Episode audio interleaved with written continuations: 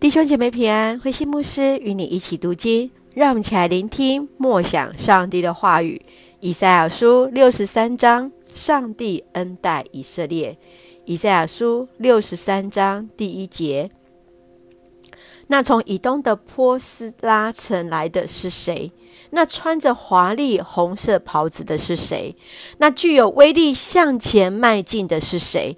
他是有拯救大能的上主。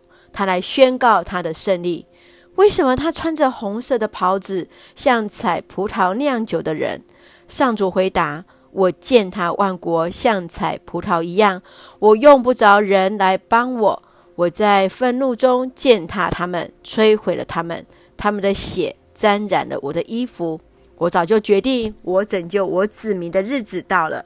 我惩罚我的子民仇敌的日子到了。我惊讶。”为什么没有人来帮助我，来支持我呢？我的愤怒使我更坚强。我亲自打了胜仗。我在愤怒中践踏万国，摧毁了他们。我使他们的血流成河。我要诉说上主的慈爱，我要赞美他在我们身上所成就的事。他有仁慈和不变的爱，他厚厚地赐福给以色列人民。上主说。他们的确是我的子民，他们绝不撒谎，所以他拯救了他们。在他们的苦难中，他也受苦。拯救他们的不是天使，而是上主自己。因着他的慈爱怜悯，他拯救了他们。他以往时常看顾他们，但是他们背叛他，使他的圣灵忧伤。因此，上主成了他们的仇敌，跟他们作对。可是他们仍然记得以往的事，记得上主的仆人摩西的日子。他们问上主在哪里呢？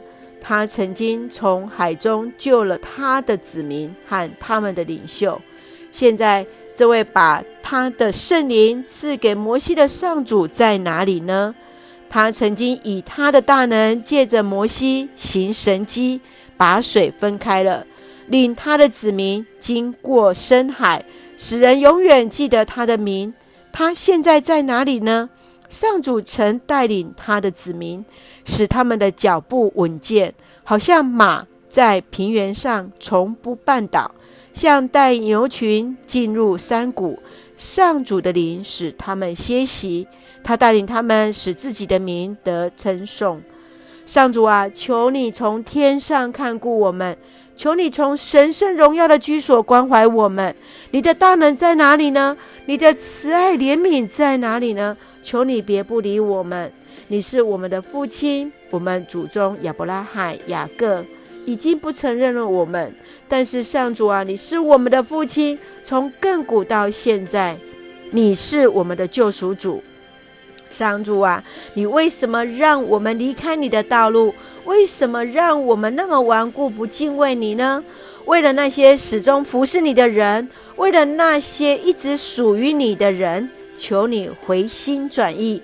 我们是你神圣的子民，我们一度被敌人赶了出去，他们蹂躏了你的圣所，我们好像你从来没有治理过我们，好像我们从来不是你的子民。弟兄姐妹平安，以赛亚书六十三章，以赛亚来宣告上帝要惩罚那些欺负以色列人民的以东，因为他们在巴比伦攻击以色列时没有出手相助，还趁火打劫，让犹大在哀痛当中更加的悲惨。接续在第七节到第十四节是纪念上帝跟以色列之间永远的约，他们来歌颂上帝丰富的恩典，上帝必然拯救他们。而在最后是祈求上帝的拯救，他用“你是我们的父亲”来描述以色列人跟上帝之间的关系。让我们一起用这段经文来默想，请我们一起来看第七节：我要述说上主的慈爱，我要赞美他在我们身上所成就的事。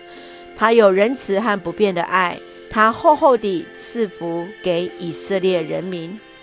以赛亚在祷告当中重新述说上帝如何恩待以色列人，他要百姓再次肯定自己是上帝的选民。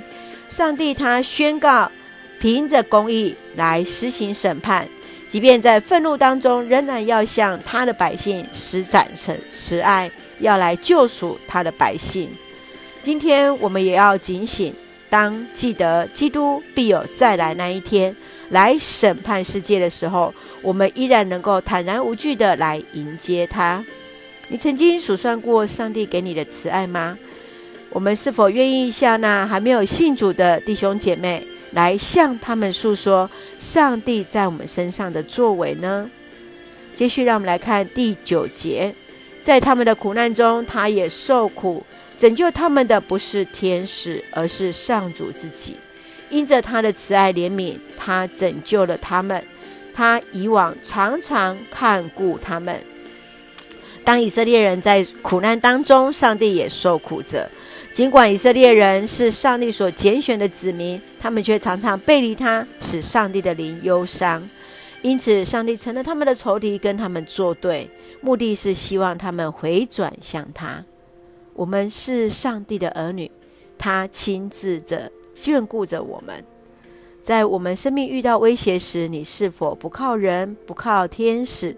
而只依靠上帝的拯救呢？愿主来帮助我们再次回转向神。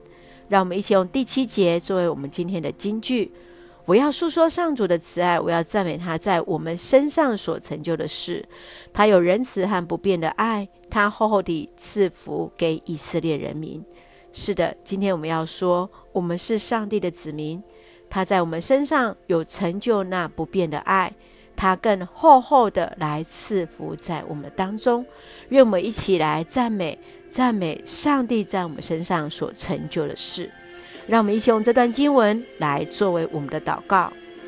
亲爱的天父上帝，谢谢你所赐给我们美好的一天，慈悲怜悯的上帝，岁月年日为你所定。当我们紧紧跟随你，你必亲自眷顾我们。谢谢你，愿将荣耀归你。求你不要。长久记得我们的罪，因我们是你的子民，求你来怜悯。谢谢你的恩典慈爱，我们是你草场上的羊，是你苦难中救赎的子民。求主继续带领，以你的大能施展你的拯救，帮助我们时刻警醒在你的面前，迎接你的再来。谢谢主恩待保守弟兄姐妹身体健壮，灵魂兴盛，也在接受疫苗当中一切平安。赐下平安喜乐，在我们所爱的教会、我们的台湾、我们的国家。感谢祷告是奉靠主耶稣基督的圣名求，阿门。愿上帝的慈爱平安与你同在，大家平安。